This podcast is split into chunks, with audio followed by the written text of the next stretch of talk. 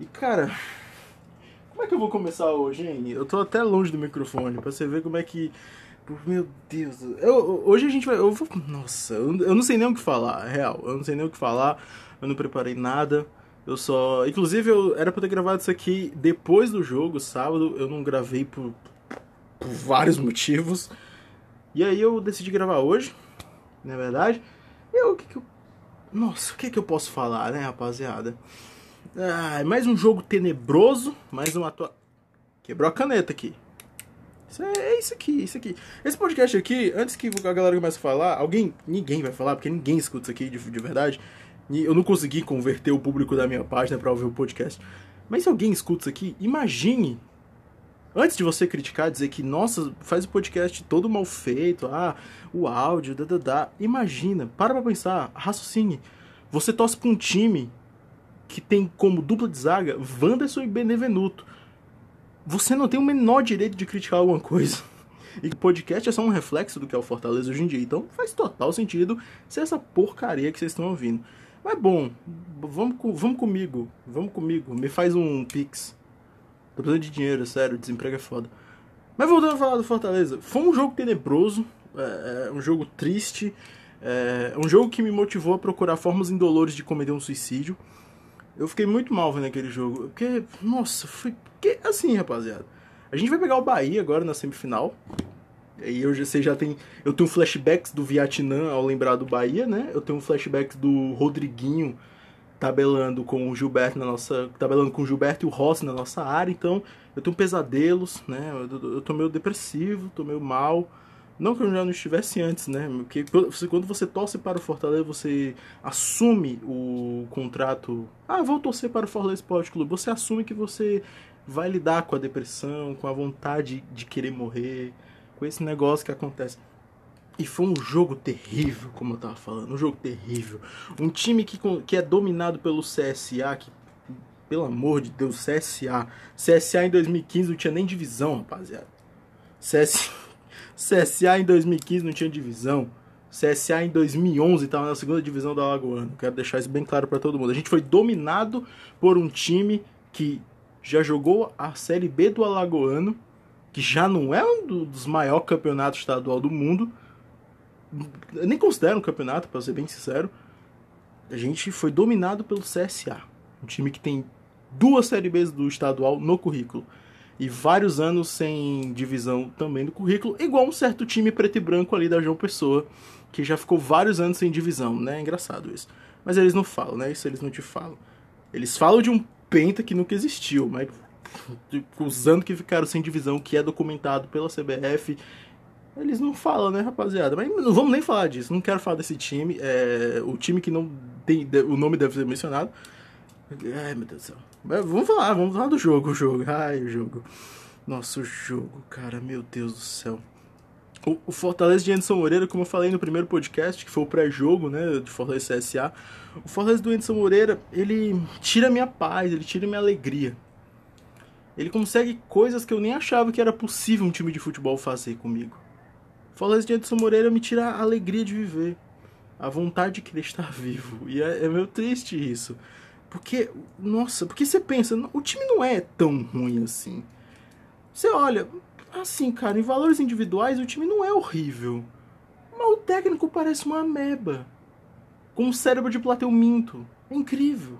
É incrível isso. E parece que o Marcelo Paes não percebe isso. O Marcelo Paes parece que não percebe que o Anderson Moreira tem a mesma capacidade de treinar um time que uma senhora que que uma senhora que foi atropelada por um Fiat Uno 97 e ficou prensada num poste. O Anderson Moreira tem a mesma capacidade de treinar um time que uma senhora atropelada que ficou prensada num poste. Eu quero que vocês coloquem isso na cabeça de vocês. Eu quero. Não imagina isso. É uma imagem muito feia, na real. Não sei nem porque que eu falei esse absurdo. Que coisa triste, hein? Era um podcast de futebol, né? Mas esse negócio aí, o Fortaleza é isso. O Fortaleza hoje é uma senhora atropelada prensada num poste. Isso é a melhor analogia que eu consigo pensar pro Fortaleza hoje. E, e, e, o jogo. Nossa, e o jogo é incrível. Porque o Fortaleza ganhou, ganhamos 2x1, um, ok. Mas o time não convenceu, que não é nenhuma novidade. E, e, e, o que eu acho que é mais triste, além do jogo em si, é que. Puta, cara. Tô até, eu tô até pensando. é, o time não conseguiu criar nada. Eu tava olhando os melhores momentos. Não tem melhores momentos do Fortaleza além dos dois gols. Fortaleza não criou jogadas. O meio campo do Fortaleza foi semelhante à minha vontade de estar vivo. Eu vou repetir essa piada porque minha criatividade está acabando. Me desculpa. O meio campo do Fortaleza não existiu nesse jogo. Eu quero deixar isso bem claro pra vocês. O Fortaleza. O meu campo do Fortaleza contra o CSA não existiu. E o CSA é um time horroroso. Um time que foi eliminado na Copa do Brasil pelo Remo, em casa. O CSA é um time horroroso. E o Fortaleza sofreu para esse time. Imagina quanto Bahia, viado. Aí você pensa, não, mas a gente já ganhou do Bahia nessa Copa Nordeste. Tá, beleza, tá aí. Era um jogo que não valia tanto assim, pra ser bem sincero, porque a gente já tava classificado. Quer dizer, não tava classificado ainda, mas já tava praticamente encaminhado. E o Bahia também já tava encaminhado, já tava com classificação encaminhada. Então, era um jogo que praticamente não valia tanta coisa assim. E a gente também não foi tão bom, não. A galera superestima aquele jogo. Aquele jogo eu não achei que foi tanta coisa assim, não. Imagina a tragédia sábado. Assim, sábado eu tô esperando algo semelhante ao que foi Fortaleza e Bahia no segundo turno do Brasileiro. Um baile do Gil Rodriguinho e companhia. 4 a 0 Não sei se vai ser 4 a 0 Eu tô chutando um 6 a 0 porque olha a nossa zaga, Wanderson e Benevenuto.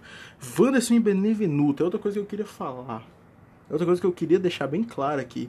A normalização do zagueiro Wanderson é um crime contra Deus, crime contra a humanidade, é um crime contra os direitos humanos. Só queria deixar isso aqui claro. A normalização do zagueiro, e a normalização do zagueiro Benevenuto também. Que eu, eu não preciso nem comentar, rapaziada. Não preciso nem comentar. Eu não, tenho nem, eu não tenho nem piada para isso. O zagueiro. Nossa, uma dupla de zaga formada por Wanderson e Benevenuto. Até o mais alegre dos homens chora. O homem mais feliz do mundo, ao ver uma zaga formada por Wanderson e Benevenuto, ele se debulha em lágrimas. Ele encontra uma depressão que ele nunca tinha encontrado em nenhum momento da sua vida. Mas Wanderson e Benevenuto motiva ele a fazer isso. Eu acho que. Ai meu Deus do céu, Wanderson e Benevenuto é foda. E aí tem Bruno Melo. Tem Bruno Melo. Que assim, a gente não tem muitas opções. A gente não tem nenhuma opção boa na, na, na lateral esquerda. É o Bruno Melo ou o Carlinhos. Os dois são incrivelmente horríveis. Mas o Bruno Melo tem pelo menos uma vantagem. O Bruno Melo, pelo menos em jogo decisivo, ele faz gol. O Carlinhos. O Carlinhos, desde que ele chegou em 2019, o que, que ele fez? Eu, eu fico parando pra pensar. O que, que o Carlinhos, desde que ele chegou no Fortaleza, ele fez? Eu, se a gente pegar agora um pivete que joga bola na rua e colocar ele de lateral esquerdo sábado, eu vou ter mais confiança nele do que eu teria no Carlinhos. Mas, mas, mas puta, pior que Bruno Melo é foda, né? Vamos fazer o seguinte, joga com três zagueiros. Vamos tirar essa, essa, esse negócio de querer jogar com lateral. Vamos botar uns três zagueiros, aí ali de ala esquerda a gente bota um meia, resolve isso. Pra que esse negócio de jogar com lateral esquerda? A gente não tem lateral esquerdo. Tão poucos tem lateral direito, mas pelo menos o Ting e o Daniel. Caiu aqui. Mas pelo menos o Ting e o Daniel Guedes. Tudo bem. Ting e o Daniel Guedes a gente consegue até passar um pano um pano muito grande. Tem que fazer um, um malabarismo mental para poder defender Tinga e Daniel Guedes. Daniel Guedes nem é tão ruim, mas também não é bom. Então tá tudo bem. Mas se a gente parar para analisar friamente, analisa friamente, faz um recorte de 2010 para cá. Vamos fazer esse recorte de 2010 para cá, porque eu sei que quem tá ouvindo isso aqui, as poucas três pessoas que ouvem esse podcast, Vamos fazer esse recorte de 2010 para cá. Me diz um lateral direito que o Fortaleza. Dois laterais bons que o Fortaleza teve. Tudo bem, teve em 2015, eu gostava do Wanderson. O Wanderson era um bom lateral esquerdo. E sumiu, foi pra Coreia do Sul, né? Nem sei o que aconteceu com ele. É, a gente teve. Nós tivemos o Radar em 2015 também. Incrível Radar, um dos maiores laterais esquerdos que eu vi jogar na minha vida. Acho que ele tinha 1,80, não sei. Tivemos também é, incríveis laterais. Nossa, a gente escalonou muito longe. Era um pós-jogo e eu já tô falando dos piores, os melhores laterais esquerdos, não é o pior. A gente tinha o Guto em 2010. O Guto era lateral esquerdo? Não lembro. Eu vou até olhar depois. Mas acho que ele era lateral, o Guto. Inclusive fez gol contra o Guarani de Sobral na final do primeiro turno. Incrível aquele jogo. A gente tava perdendo 4x1. Aí pata, patamos, ganhamos os pênaltis. Que maravilhoso. Não era nem disso que eu tava falando. Então diz, a gente não teve muitos laterais bons se a gente parar pra analisar. A gente não teve muitos laterais bons nos últimos 10 anos. Mas tudo bem que isso não justifica ter Bruno Melo, Carlinhos, Ting e Daniel Guedes como opções agora. Principalmente quando a gente tá numa Série A, né? Então é meio foda. E. Meu Deus do céu. Agora vamos fazer uma projeção do jogo com o Bahia. Vamos fazer agora uma projeção do jogo com o Bahia, o famoso time da Cláudia Leite, né? O famoso time da Cláudia Leite. É... Eu não consigo pensar em nenhuma piada pro Bahia. Porque todas as piadas que eu, que eu pensei pro Bahia, todas são incrivelmente xenofóbicas. Mas eu sou nordestino, então eu tenho um passe pra xenofobia. Tá na Bíblia isso, vai lá olhar. Chico Science também deve ter falado isso em algum momento da vida dele. Se você é nordestino, você tem passe pra xenofobia. Principalmente ser com baiano. Acho que ninguém gosta de baiano de verdade, mas não quero falar sobre isso aqui. Uh, Bahia, uh, o que, que eu posso projetar jogo com o Bahia? O Bahia passou o trator em praticamente todo mundo nessa Copa do Nordeste, né? O Bahia, em três jogos, fez o equivalente aos gols que o Fortaleza fez na temporada até o momento. É... Eu tô com medo real. Eu estou, eu estou projetando uma tragédia semelhante a Hiroshima e Nagasaki, semelhante ao 11 de setembro. O 24 de abril de 2021, às 4 horas da tarde, na Arena Castelão, sediada, não lembro onde é o bairro, vai acontecer uma tragédia semelhante ao 11 de setembro, semelhante a Hiroshima e Nagasaki, semelhante ao 7 a 1. Não só no peso da tragédia, mas provavelmente no placar também. Mas sem um 1, porque eu acho que o ataque do Fortaleza não tem capacidade para fazer um gol. Você só vai só levar só 7. Tá bom, o Felipe Alves é bom, então a gente não vai levar 7, a gente vai levar 6. 5. Com boa vontade, se Deus acordar legal naquele dia, a gente leva 5. Ai, meu Deus. Eu tô, eu tô real projetando uma tragédia pro, pro, pro, pro, pro, pro Eu gaguejei até, a dicção tá ótima. Eu tô realmente projetando uma tragédia para sábado. Eu estou zero, estou zero confiante com o jogo de sábado. Não que eu já estivesse. É, mas também faz muito tempo que eu não fico confiante com o jogo do Fortaleza, né? Acho que a última vez que eu fiquei confiante num jogo do Fortaleza. Cara. 2010. Fortaleza e Águia de Marabá. Última rodada da fase de grupos da Série C. Por aí você já tira, né? Não sei se foi a última rodada. Foi o jogo que a gente foi eliminado da Série C de 2010. Sei, quem viveu, viveu. Ai, meu Deus. Caraca, cara. Eu tô real triste agora. E vamos parar pra analisar um negócio. Vamos supor que a gente passe do Bahia. Vamos, vamos, vamos aceitar a realidade em que o Anderson Moreira monta um mega notático e o Fortaleza ganha de 1 a 0 com 10% de posse de bola e um chute no gol. Pique Chelsea-Barcelona na, na semifinal da Champions de 2012. Segundo jogo, inclusive. Que foi basicamente nesse cenário.